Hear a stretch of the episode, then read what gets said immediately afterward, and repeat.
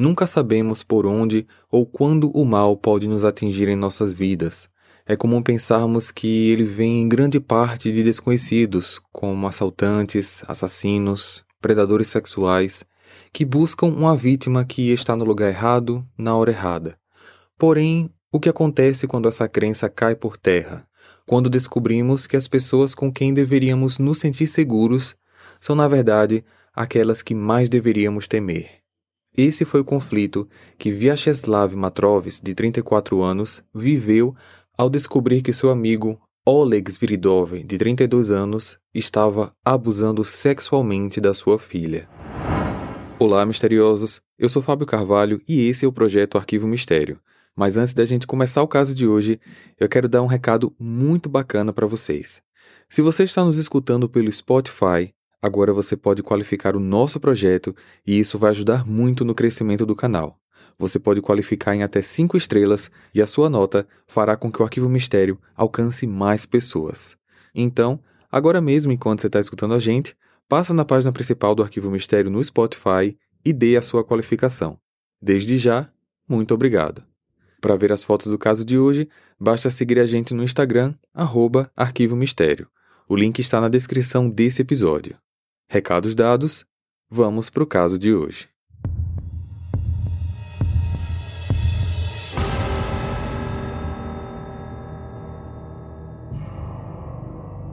A história de hoje aconteceu em setembro de 2021, na vila de Vintai, localizada no sudeste da região de Samara, na Rússia. Ao longo da minha pesquisa, eu não consegui encontrar muitas informações pessoais sobre Vyacheslav, apenas que ele trabalhava numa fábrica de foguetes era casado com uma mulher chamada Natália, com quem ele tinha duas filhas e era um amigo de longa data de Oleg, que também era o padrinho de uma das suas filhas e já tinha cuidado das meninas diversas vezes para que o casal pudesse sair. Numa certa ocasião, os dois estavam bebendo e conversando quando Vyacheslav encontrou sem querer no celular do amigo algo que o chocou. Vídeos da sua filha de 8 anos sendo abusada sexualmente por ele. Isso fez com que o pai da garota confrontasse o amigo, que fugiu imediatamente. Após a descoberta, ele levou o aparelho para a polícia. Analisando o celular, foi descoberto que a filha dele não foi a única vítima. Havia mais vídeos com outras três meninas com idades entre 6 e 11 anos, residentes também de Vintai. Oleg havia sido avistado diversas vezes com essas meninas na vila, Porém, essa não era uma atitude que levantava suspeitas, já que era comum que ele cuidasse das filhas das pessoas próximas a ele. Uma dessas meninas era filha de uma ex-namorada dele, Oksana. Ela teve essa menina num casamento anterior e só veio descobrir sobre a violência do seu ex-namorado, quem ela conhecia há mais de 15 anos, apenas após a polícia ter descoberto os vídeos. A caça pelo criminoso estava sendo feita por praticamente todos da região que estavam inconformados com os atos do criminoso, principalmente Vyacheslav.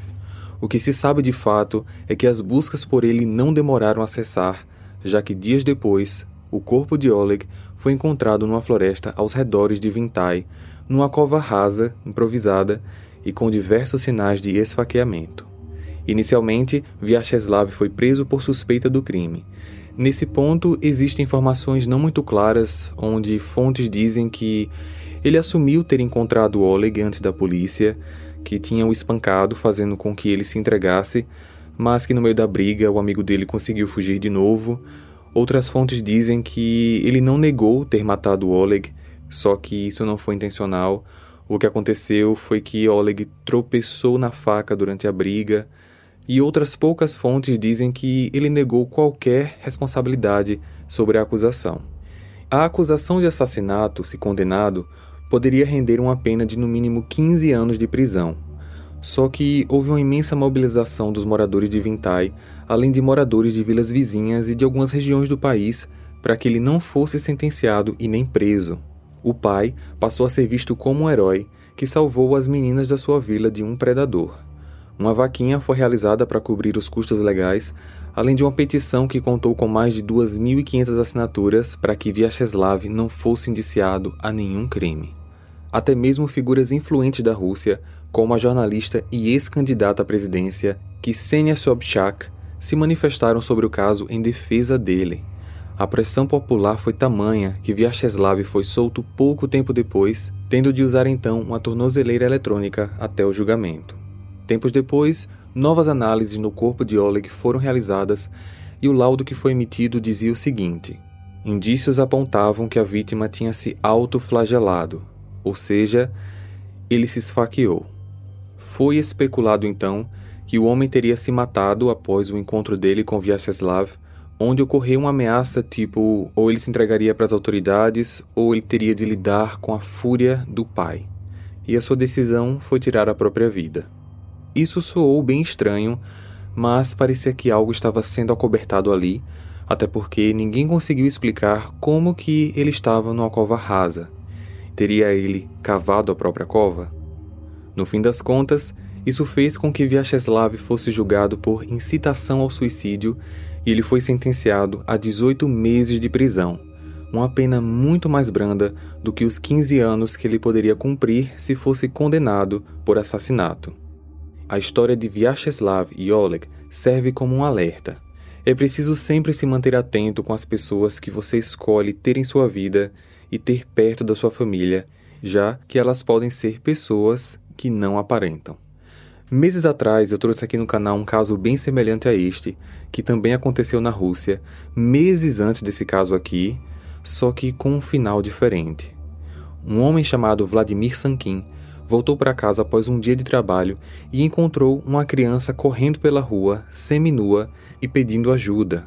A criança falou que estava sendo atacada por um homem, e então Vladimir foi até o local onde esse homem estava e viu uma outra criança. Em fúria, ele acabou espancando o pedófilo e salvando as duas crianças. Só que o homem que apanhou de Vladimir acabou falecendo e ele foi preso em flagrante. Pelo fato desse episódio do Vladimir ser curtinho também, e talvez vocês possam demorar para encontrar ele aqui na minha lista de episódios, porque eu publiquei ele há mais de um ano, foi em 20 de agosto de 2021, e eu vou soltar ele aqui agora na íntegra para vocês.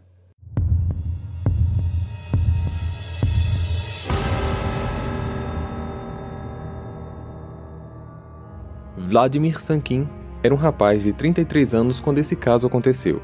Ele morava na cidade de Ufa, na Rússia, e trabalhava como mecânico. No dia 30 de janeiro de 2020, inverno na Rússia, ele voltava para casa perto das 7 da noite após um longo dia de trabalho e uma criança de 10 anos, apenas usando uma cueca, correu em sua direção. Moço, pelo amor de Deus, ajuda meu amigo. O que houve?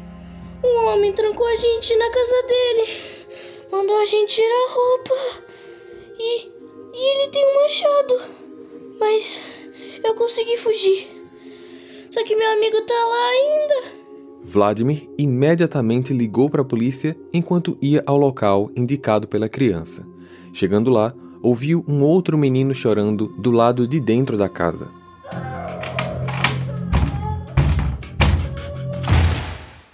Maluco, meu irmão? Larga a criança, filho da puta! Ele então encontrou uma criança totalmente despida e em desespero no canto da sala. Ao mesmo tempo, um homem que aparentava mais ou menos 50 anos estava do outro lado do cômodo. Vladimir, na hora, puxou o criminoso para fora e o espancou, dando vários golpes com as mãos, pés e também com um pedaço de galho grosso que estava ali mesmo do lado de fora da casa. A polícia até que chegou ao local rápido, mas era tarde demais.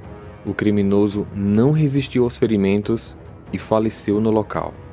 Esse homem foi identificado como Vladimir Zaitsev, de 54 anos, um criminoso com um extenso histórico de abuso contra menores, incluindo o próprio filho. Ele já havia cumprido 17 anos de prisão por condenações anteriores de abuso infantil e atos sexuais masoquistas. Ambos os meninos que foram vítimas deste cara neste dia não tiveram os nomes divulgados. Apesar do ato heróico de salvar as crianças, Vladimir Sankin acabou cometendo um crime, tirando a vida de um terceiro e por isso foi imediatamente levado à prisão.